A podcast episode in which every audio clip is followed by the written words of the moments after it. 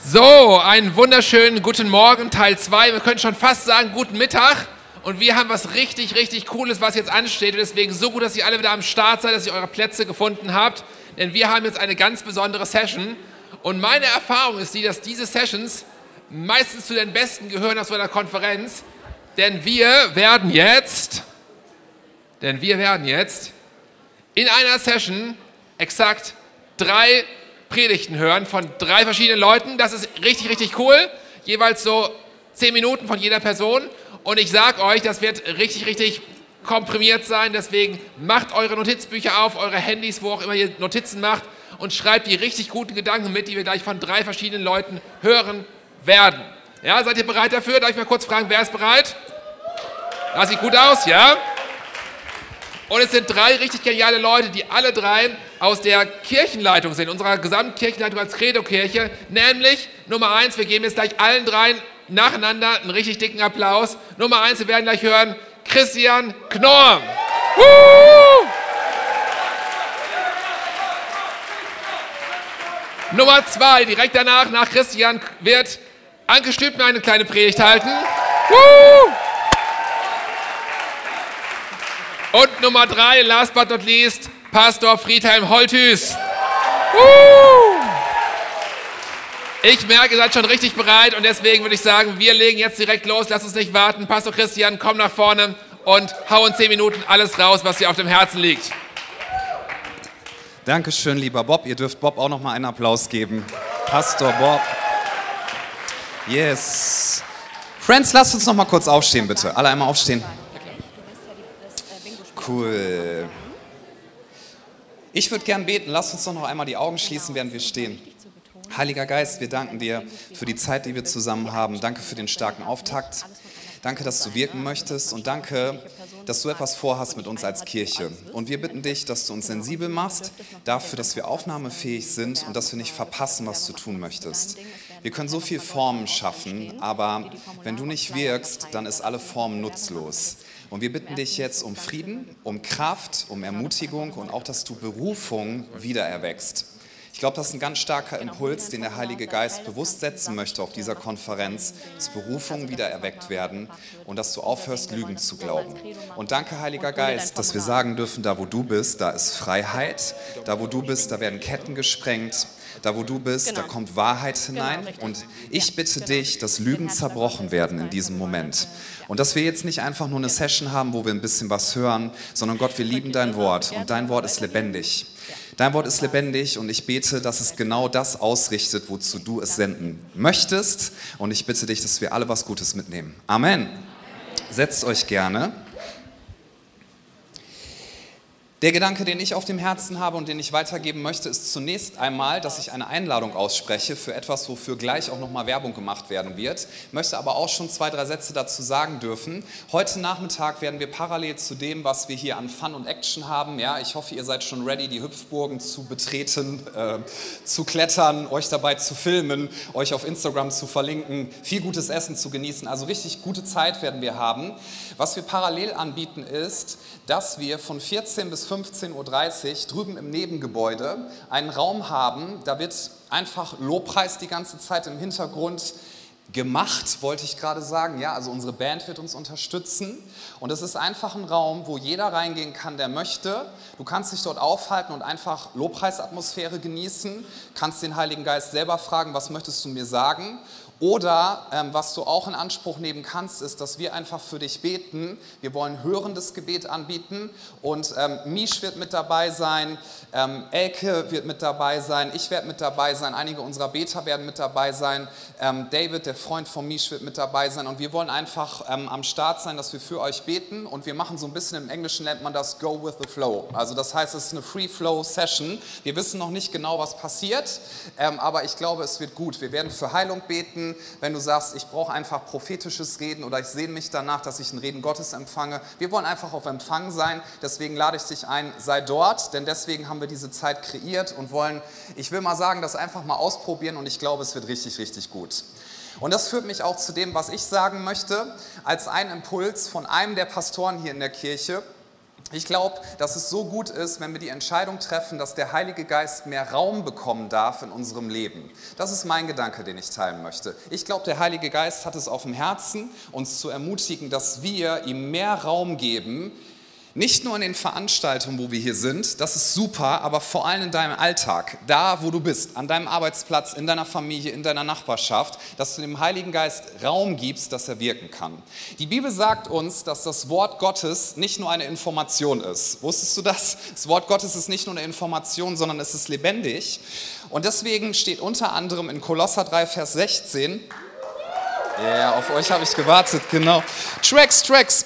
Lasst das Wort des Christus reichlich in euch wohnen, in aller Weisheit. Hier steht über das Wort Gottes, dass wir es wohnen sollen lassen in uns.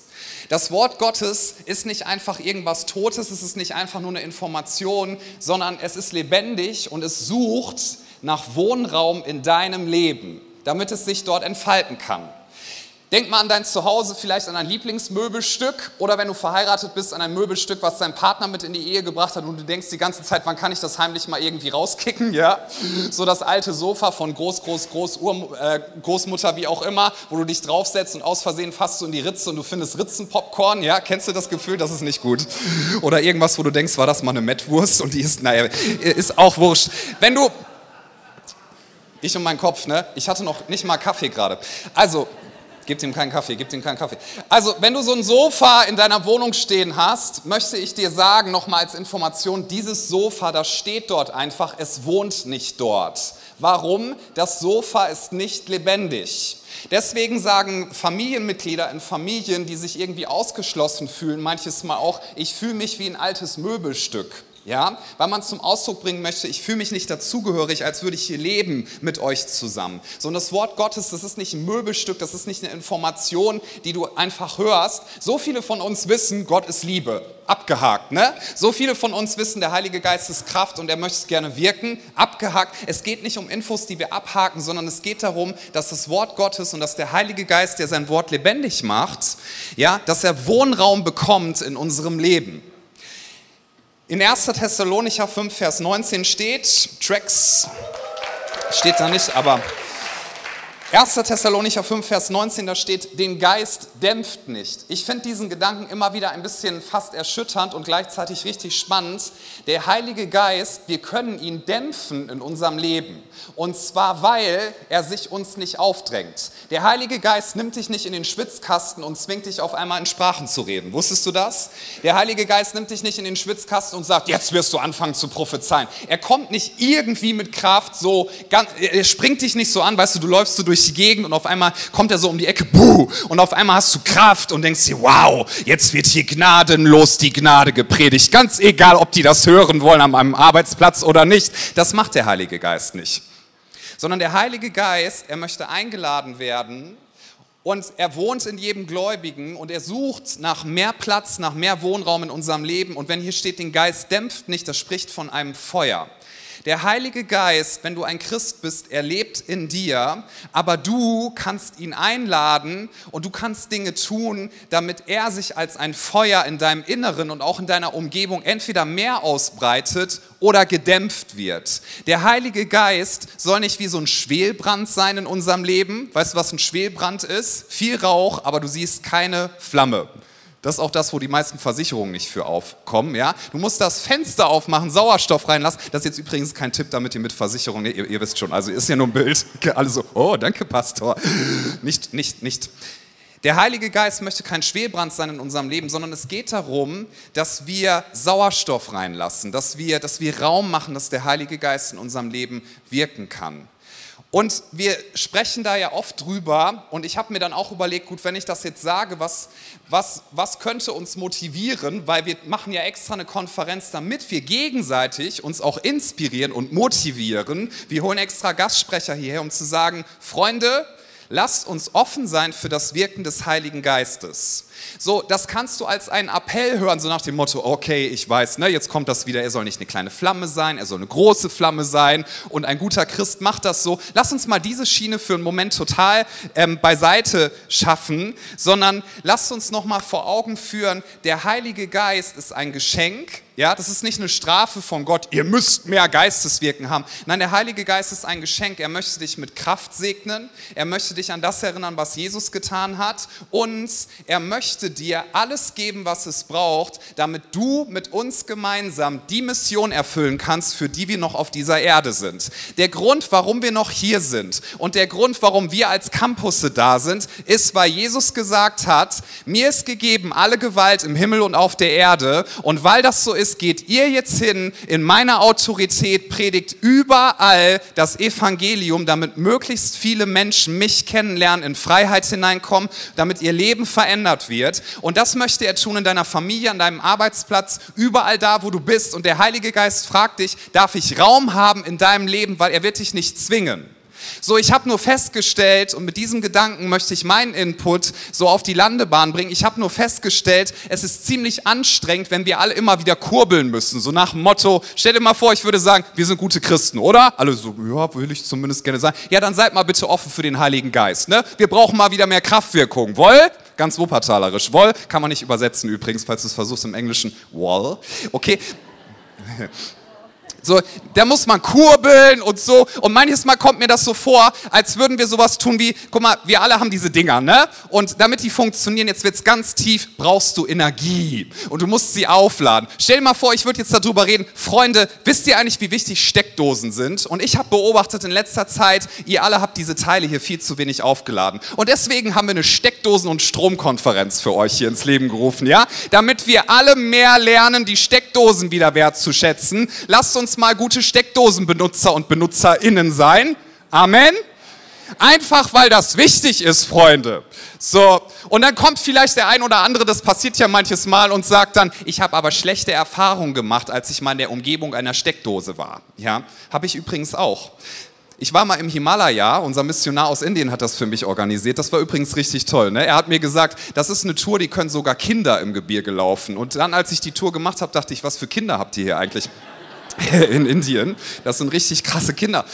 Und dann waren wir irgendwo oben im Himalaya, sind nach Nepal reingelaufen und dann in so einer Berghütte haben wir übernachtet. Da ist alles kalt. Es gefriert, alles ist kalt und da sind Decken drin, da sind Bettbezüge drauf. Die wurden seit Jahrzehnten nicht gewechselt und das ist noch nicht mal übertrieben. Ich habe in Vollmontur geschlafen und ich habe versucht, mein Handy aufzuladen. Das hat nicht funktioniert, weil wegen der Kälte hat es sich entladen. Also ich habe echt eine schlechte Steckdosenerfahrung gemacht, Freunde. Und wisst ihr, was ich mir gesagt habe? Ich werde nie wieder eine Steckdose benutzen. Einfach aufgrund dieser Erfahrung. Wisst ihr, und so sind wir manchmal. Wir sagen dann, ich war mal auf einer Konferenz und da wurde über den Heiligen Geist geredet und einer hat sich da ein bisschen komisch unterhalten, äh, verhalten und unterhalten vielleicht auch, ja. Ich habe mal komische Sachen erlebt und ich bin auch ein bisschen verletzt worden. Hey, und wir alle haben schon mal komische Sachen erlebt, aber das spricht doch nicht dagegen, dass wir Kraft brauchen, damit wir unseren Auftrag erfüllen können. Denn ich habe eins festgestellt, wenn der pfingstliche Auftrag, also das, was Jesus uns gesagt hat, bevor der Heilige Geist kam, wenn das im Zentrum steht, dann werden wir Kraft brauchen. Weil du dann nämlich sagen wirst, ich habe keine Ahnung, wie ich mit meinen Arbeitskollegen über Jesus reden soll. Heiliger Geist, ich brauche dich als Beistand. Würdest du bitte mehr Raum einnehmen in meinem Leben? Verstehst du, wenn du dieses Ding hier benutzen möchtest, brauche ich dir nicht zu erzählen, dass eine Steckdose wichtig ist. Die wirst du automatisch suchen und du wirst sie finden, weil du etwas gebrauchen möchtest. Und wenn wir ready sind, wenn wir heiß sind, die Mission zu erfüllen, die Gott uns gegeben hat und die übrigens der Grund ist, warum wir noch auf dieser Erde sind und noch atmen und noch nicht in der Ewigkeit sind, die wird übrigens wunderschön. Warum sind wir noch in diesem Zustand hier? Damit wir möglichst vielen Menschen erzählen, Jesus Christus lebt, er ist Herr, er regiert und er möchte dich retten und dafür brauchen wir mehr das Wirken des Heiligen Geistes. Also lasst uns Raum schaffen für sein Wirken. Amen. Applaus für Anke.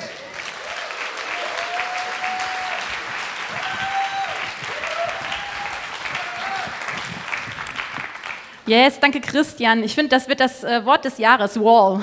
Ne? Wall. Voll gut. Yes, Encounter. Wir wollen Gott begegnen. Amen. Dafür sind wir hier. Und ich möchte genau mit dir in diesen Minuten, die ich habe, darüber sprechen. dass Gott dir und mir begegnen möchte. Und vielleicht auf eine Art und Weise, die anders ist, wo anders ist, wann anders ist, als du das geplant hast oder dir das vorstellt. Und ich lese eine Stelle aus der Bibel vor, und zwar aus Matthäus 14 ab Vers 22. Dürft ihr auch gerne in euren Bibeln öffnen. Bibel-App ist auch okay. Matthäus 14, Vers 22 und folgende. Sofort danach, sie haben eine krasse Sache erlebt, ganz viele Menschen sind satt geworden, Wunder. Danach, sofort danach, schickte Jesus seine Jünger zum Boot zurück und er befahl ihnen, ans andere Ufer überzusetzen, während er die Menschen nach Hause entließ. Dann stieg er allein in die Berge hinauf, um dort zu beten. Als es dunkel wurde, war er immer noch allein dort oben. Währenddessen hatte sich das Boot weit vom Ufer entfernt und war in schweren Seegang geraten, denn ein starker Wind war aufgekommen. Gegen drei Uhr morgens kam Jesus über das Wasser zu ihnen, den Jüngern. Als die Jünger ihn sahen, schrien sie entsetzt auf, denn sie hielten ihn für einen Geist. Doch Jesus sprach sogleich zu ihnen, es ist gut. Ich bin es, hab keine Angst. Da rief Petrus zu ihm, Herr, wenn du es wirklich bist, befiehl mir auf dem Wasser zu dir zu kommen. Dann komm, sagte Jesus. Und Petrus stieg aus dem Boot und ging über das Wasser Jesus entgegen. Als er sich aber umsah und die hohen Wellen erblickte, bekam er Angst und begann zu sinken. Herr, rette mich, schrie er. Sofort streckte Jesus ihm die Hand entgegen und hielt ihn fest. Du hast nicht viel Glauben, sagte er. Warum hast du gezweifelt? Ich habe so krass auf dem Herzen, dass Jesus zu dir und mir durch diese Geschichte heute sprechen möchte. Und ich möchte vier verschiedene Aspekte aus dieser Geschichte betonen. Ist dir aufgefallen, dass Jesus und die Jünger gerade eine mega krasse Zeit hatten? Sie haben Wunder erlebt. Und was ist dann passiert? Jesus schickte sie in den Sturm. Jesus hat den Jüngern gesagt, fahrt schon mal vor. Und dann gerieten die Jünger in einen Sturm. Wie oft fragen wir uns, wie so ein Sturm passieren konnte und sehen Jesus nicht da drin? Wie oft sehen wir den Sturm und fokussieren uns auf das Böse da drin, die Todesbedrohung, alles wird untergehen, anstatt vielleicht auf die Idee zu kommen, so heftig das auch ist. Und ich weiß, dass es weh tut in einem Sturm, darauf zu schauen. Aber vielleicht war das ein Ort, den Jesus äh, ganz gewusst, bewusst geplant hat, weil er dir in dem Sturm begegnen will, nicht danach. Vielleicht ist dieser Sturm in deinem Leben da und Umstände sind da und du fokussierst dich nur darauf, wie schlimm es ist und wann es hoffentlich wieder vorbei ist, anstatt zu sehen, dass Jesus vielleicht genau dort in diesem Sturm dir persönlich begegnen will. Und weißt du, das steht gegen drei Uhr morgens kam Jesus über das Wasser zu ihnen und ich glaube, das steht da nicht aus Versehen. Jesus war nicht, hat sich nicht rübergebeamt auf die andere Seite des Sees und die mussten irgendwie alleine dadurch, sondern er kam mitten in den Sturm. Und das ist der Ort, wo Jesus dir begegnen will. Und warum war es drei Uhr nachts? Was ist daran so wichtig, dass es in die Bibel muss? Ich stelle mir das ziemlich lang vor. Hattest du schon mal richtig Angst, so Flugturbulenzen oder so? Wie lang können ein paar Minuten sein, okay? Ich war auf einem Segelschein in Griechenland vor einiger Zeit. Ulrike war mit dabei und meine Mutter auch. Und wir wissen seitdem, dass ich nicht seefest bin, sondern seekrank war. Und es war ewig, bis wir endlich angekommen sind. Und das sah ungefähr so aus. Ich hing über der Reling und das Szenario ist ja dann so Wasser, Himmel, Wasser, Himmel, weil da so Wellen sind, okay? Und dann sind Minuten Ewigkeiten. Und die waren abends fertig, nach dem Abendessen. Und um drei Uhr nachts war Jesus da. Wem geht es manchmal so, dass wir das Gefühl haben, es dauert ewig und Jesus ist noch nicht da? Manchmal ist Warten so lang, oder? Und gerade in einem Sturm. Wasser, Himmel, Wasser, Himmel. Wann kommt er endlich? Aber weißt du, er kommt. Und er wartet nicht am anderen Ende auf dich, sondern mitten im Sturm möchte er dir begegnen. Und wenn wir darüber sprechen, im Encounter-Sinne, dass wir ihm begegnen wollen, dann möchte ich dich und mich einladen. Lass uns im Sturm die Augen aufhalten. Als Jesus ihnen erschienen ist, da sehen wir, dass sie sich erschrocken haben und dachten, es wäre ein Geist. Aber weißt du was, wie wäre es, wenn wir die Augen aufhalten? Aufhalten und nach Jesus suchen und ihn erwarten, weil wir uns wirklich vergewissern wollen, er ist da, wir wollen ihn erwarten. Im Sturm wird er zu dir und mir kommen und er möchte dir genau dort begegnen. Was für ein Zuspruch. Du musst nicht erst alleine die Kraft haben, durch einen Sturm durchzukommen, sondern diese Geschichte darf dir sagen, mitten im Sturm will er dir begegnen. Er will in den Sturm kommen und dort bei dir sein. Erwartest du ihn dort? Bist du offen dafür? Und dann passiert Folgendes.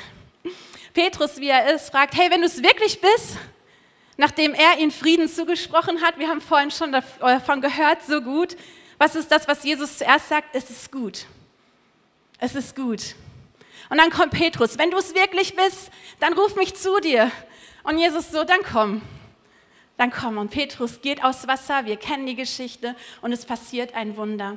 Wenn wir uns im Sturm finden lassen und die Bereitschaft haben, Jesus zu begegnen, dann warten Wunder auf uns. Amen. Dann warten Begegnungen nicht im Boot, nicht am anderen Ufer, sondern auf dem Wasser auf dem Wasser Begegnung mit Jesus himself, die dein Leben komplett verändern. Und weißt du was, als sie hinterher zurück ins Boot gegangen sind, dann steht da, dass der Sturm sich legte und die Jünger erkannt haben, dass er wirklich Jesus war. Aber weißt du, was da nicht steht, was ich aber glaube? Petrus war nicht mehr die gleiche Person, weil sein Leben sich komplett verändert hat auf dem Wasser, in dem Sturm, durch diese Begegnung mit Jesus, die nichts ersetzen kann, im Sturm, auf dem Wasser. Lass dich finden. Halte Ausschau in deinen Umständen. Ich glaube, kein Umstand ist so heftig und so krass, dass Jesus dir nicht in dem Umstand begegnen will. Nicht danach, wenn du es geschafft hast, in dem Sturm.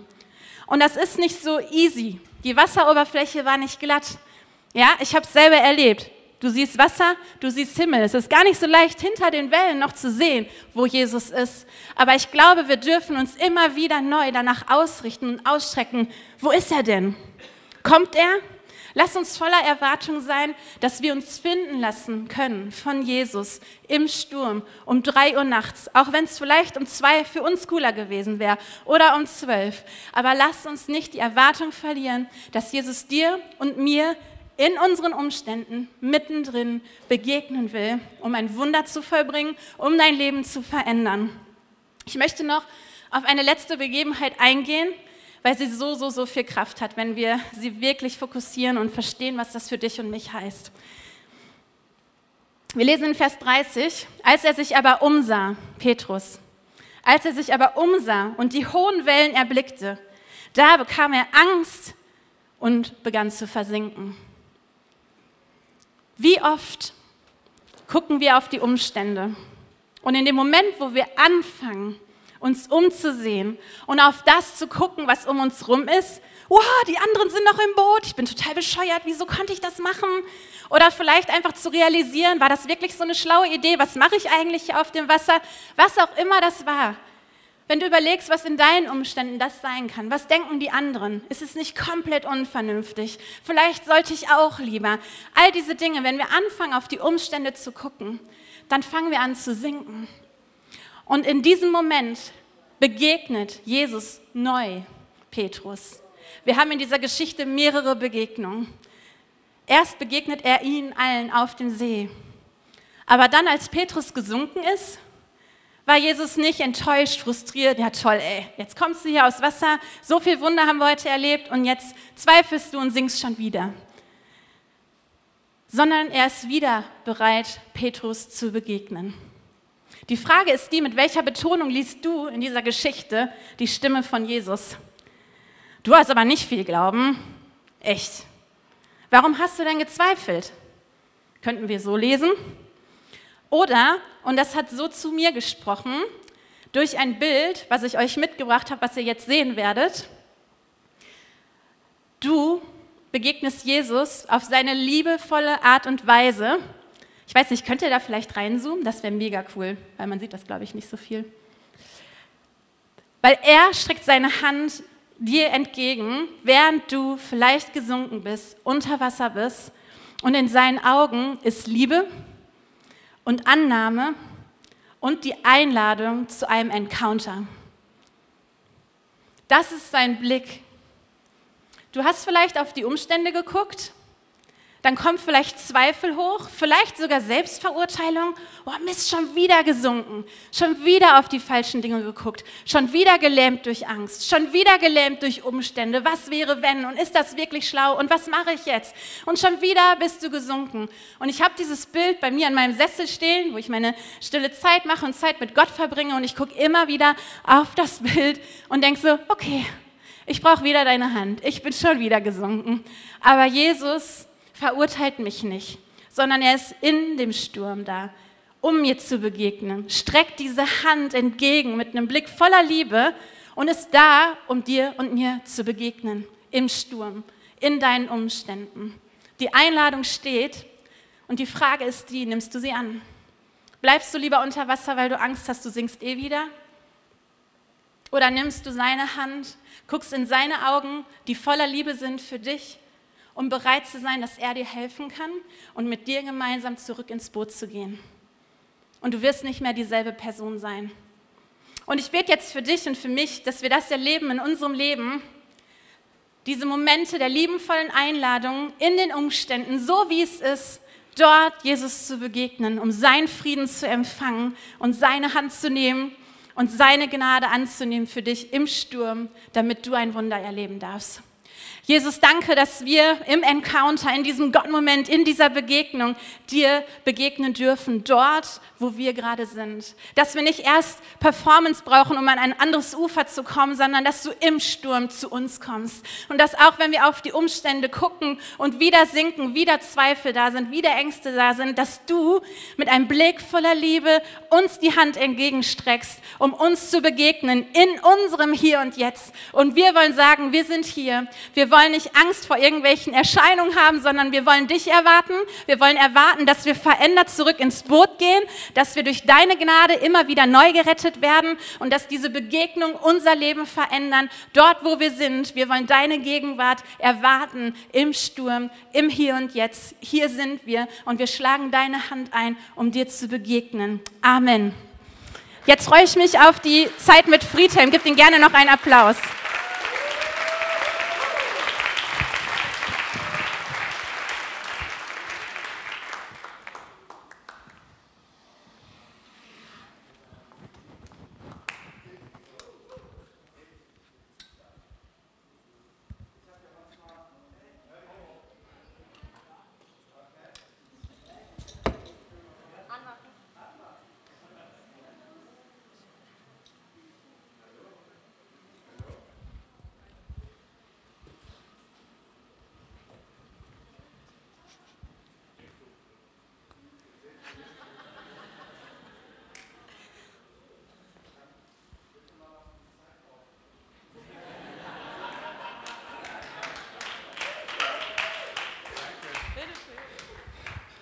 Ich wäre beruhigt. Ich dachte, ich war das wieder.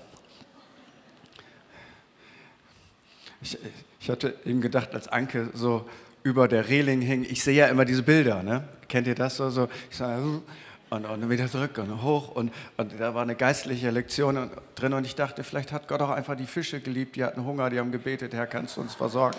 Ist egal. Äh, anyway, tut nichts zur Sache, aber manchmal, während jemand predigt, predigt in meinem Kopf jemand anders weiter. Und ich bin auf auf einem ganz anderen Film und muss das sagen, nee, nee, das wollte sie gar nicht sagen. Das war nicht die Message. Die Message war, Jesus im Sturm und er reichte die Hand und du sollst was lernen. Und genau das machen wir jetzt auch. So, ab jetzt kann die Zeit laufen. Johannes 7, Vers 37. Luther Übersetzung. Da heißt es, wer an mich glaubt, Gibt es hier jemanden? Okay, Zielgruppe erreicht. Von dessen Leib werden, wie die Schrift sagt, Ströme lebendigen Wassers fließen. Luther.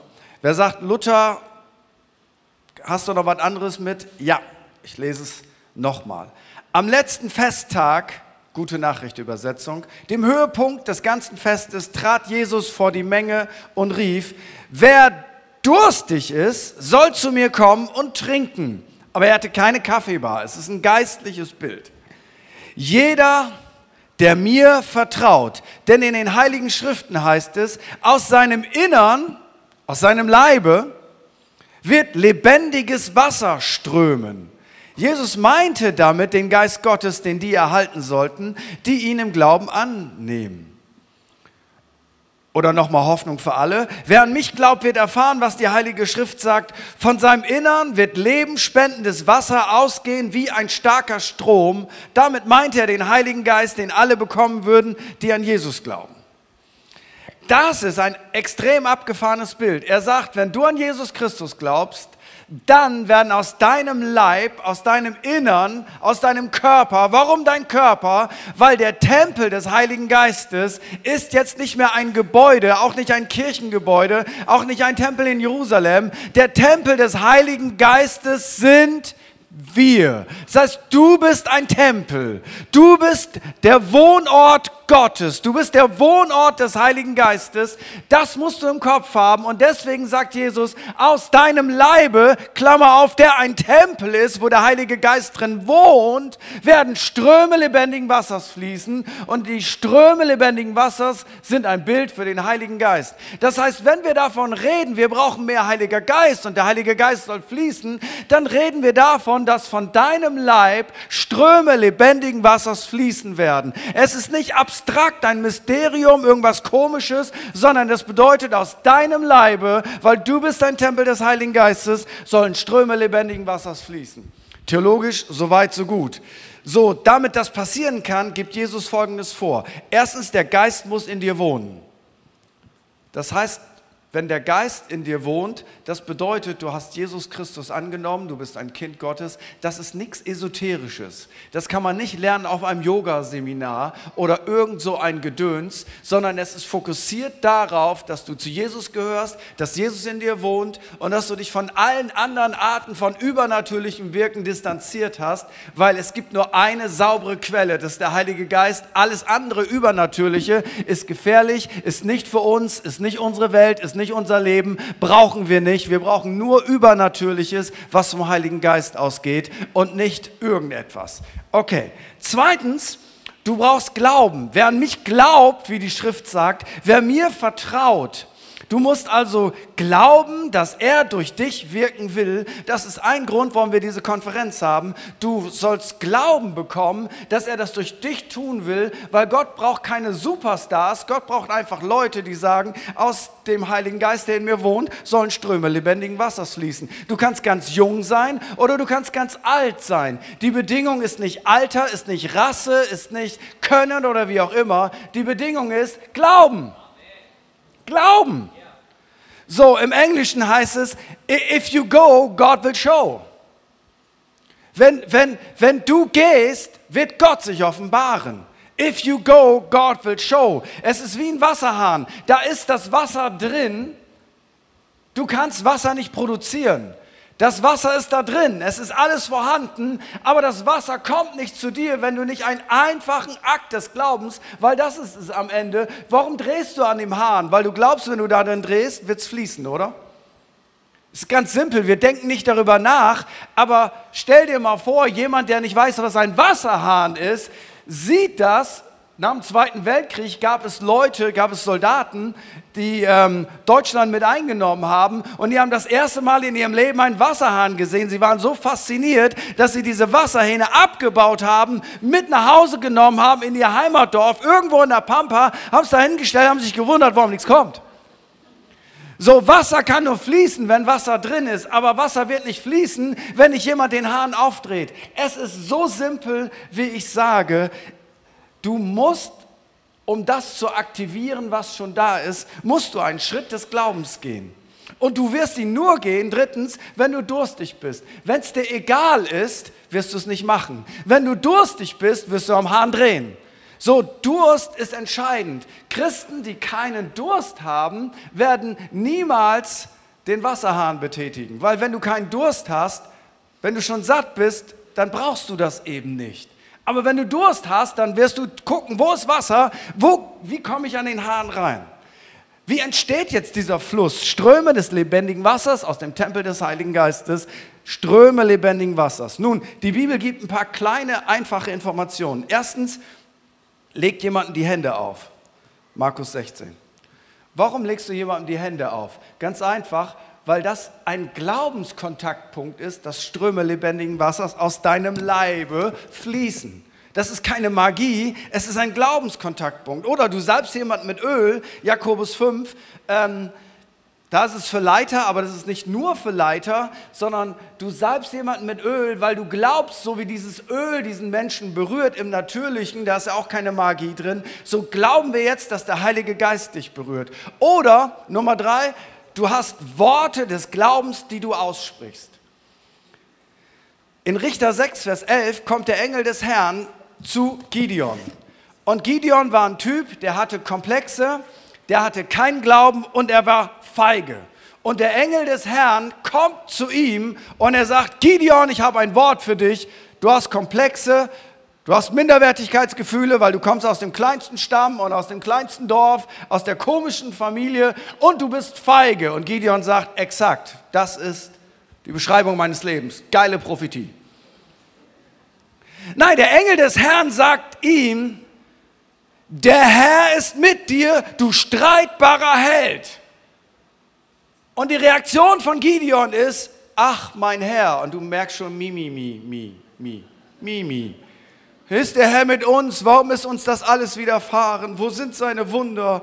Und der Herr hat uns herab aus Ägypten und nun hat uns der Herr verstoßen. Jetzt geht der Engel des Herrn mit seinem Wort nicht auf ihn ein und sagt, ach, so schlimm ist es doch nicht, guck mal, der Herr ist doch doch noch irgendwie da, sondern der Engel des Herrn sagt, nachdem Gideon sagte, Mimimi, sagt der Engel des Herrn nicht, ja, du armer Kerl, bist auch eine arme Sau. Geh hin in dieser deiner Kraft. Go and God will show. Du sollst Israel erretten aus den Händen der Midianiter.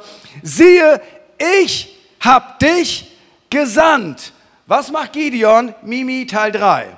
Ach, mein Herr, womit soll ich Israel erretten? Siehe, mein Geschlecht ist das geringste in Manasse, komplex ohne Ende, und ich bin der jüngste in meines Vaters Hause. Ja, aber ganz ehrlich, wenn er zwei Jahre älter gewesen wäre, dann hätte der Engel gesagt, geil, ja, jetzt hast du das richtige Alter, lass noch zwei Jahre warten. Was für bescheuerte Argumente. Und was sagt der Engel des Herrn? Er geht gar nicht darauf ein. Ich will mit dir sein, dass du Midian schlagen sollst wie ein Mann. Jetzt will ich dir Folgendes sagen, was dahinter steckt. Hier sehen wir die Innenwelt eines jungen Menschen mit einem Haufen Komplexe, warum Gott ihn nicht gebrauchen kann. Ich komme aus der falschen Familie, ich bin zu jung, ich bin klein, ich bin feige, ich weiß nicht, wie das gehen soll, ich bin ein Mimi, ich bin ein Ausländer, ich habe einen Akzent, ich bin ein Mann, ich bin eine Frau, ich bin zu alt, ich bin zu jung, ich komme aus der falschen Kirche, ich habe keinen Glauben, ich fühle mich immer schlecht, niemand sieht mich, vielleicht mag Gott mich gar nicht, Versteht irgendjemand so eine Innenwelt? So, das bewegt sich in uns und jetzt kommt Gott und er sagt nicht mi, mi, mi, mi, mi, mi, mi, sondern Gott sagt ihm, du bist ein Held.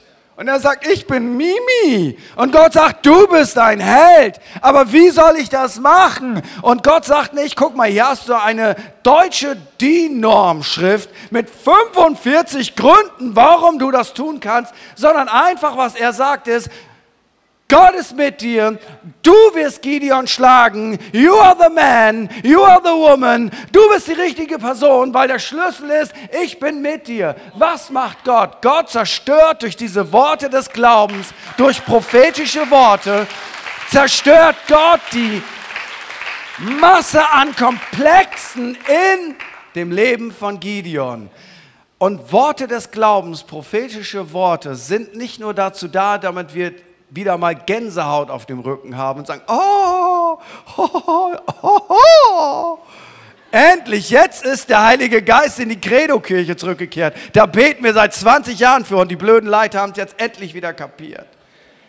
Dafür ist der Heilige Geist nicht da. Der Heilige Geist ist dazu da, damit wir prophetisch die Gedankengebäude und Festungen und Komplexe im Leben unserer Geschwister und Freunde zerstören, indem wir das sagen, was Gott sagt und nicht, was deine Komplexe sagen. Dafür ist prophetisches Reden da. Du sagst das, was Gott sieht im Leben dieses Menschen und nicht, was die Person fühlt. Und weißt du was? Stell dir einmal vor, du hast in deiner Kleingruppe, in deiner Familie, an deinem Arbeitsplatz, Leute sind voll, die ein Riesenpotenzial von Gott her haben, aber ihre eigenen Gedankengebäude und Festungen und Komplexe verhindern, dass sie in das Potenzial hineinkommen, das Gott ihnen gegeben hat. Und jetzt brauchen wir den Heiligen Geist, indem wir prophetische Worte releasen und wir sagen nicht das, was ist, sondern wir sagen das, was Gott sieht.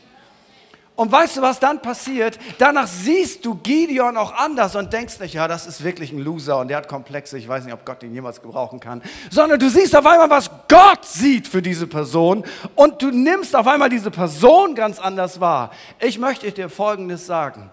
Wenn du für Menschen betest, möchte ich dir Folgendes sagen. Fang an, prophetisch zu reden und zerstöre Gedankengebäude, Festungen und Komplexe und sprech das aus über den Menschen, was Gott in ihnen sieht. Weck ihr Potenzial, ruf das, was noch nicht da ist, so als wenn es da wäre. Und aus komplexen Leuten mit Komplexen und mit whatever können Gideons werden die sogar eine ganze Nation erretten und die Hand Gottes freisetzen, so großartige Dinge zu tun. Das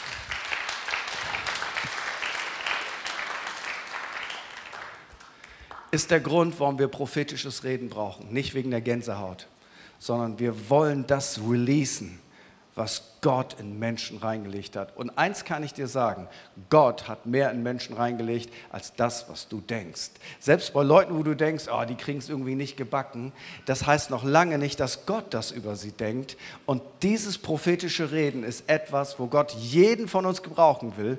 In dem Fall wirklich jeden. Ihr könnt alle prophezeien, sagt die Heilige Schrift und wir zerstören damit Gedankengebäude und Festungen und setzen etwas frei, was Gott in Menschen reingelegt hat. Das können Eltern für ihre Kinder machen, das können Ehepartner untereinander machen, das können Kleingruppen tun und weißt du, was du auch tun kannst? Das funktioniert sogar bei Menschen, die Gott nicht kennen indem wir ihnen das sagen, was Gott eigentlich sieht in ihrem Leben, damit sie das Leben leben, das Gott für sie geplant hat und nicht das, was sie selber oder der Feind Gottes für sie geplant hat. Und ich möchte das im Glauben über dir aussprechen, dass du anfängst, anders zu reden im Umgang mit deinen Mitmenschen, dass du das aussprichst, was Gott in ihnen sieht und dass du das freisetzt, was für ein Potenzial Gott in sie hineingelegt hat. Jesus, ich bete, dass ein prophetischer Geist auf dein Volk kommt. Du sagst, das Zeugnis Jesu ist der Geist der Weissagung. Und ich bete, Vater, dass in unserem Umfeld Gideons und whatever released wird, indem wir uns gebrauchen lassen, dass Ströme lebendigen Wassers fließen durch unseren Leib, durch unsere Zunge, durch unsere Worte, durch unsere Gesten und durch unsere Handlungen, damit wir Menschen zum Aufblühen bringen in das Potenzial, was du für sie geplant hast. Im Namen von Jesus. Amen. Amen.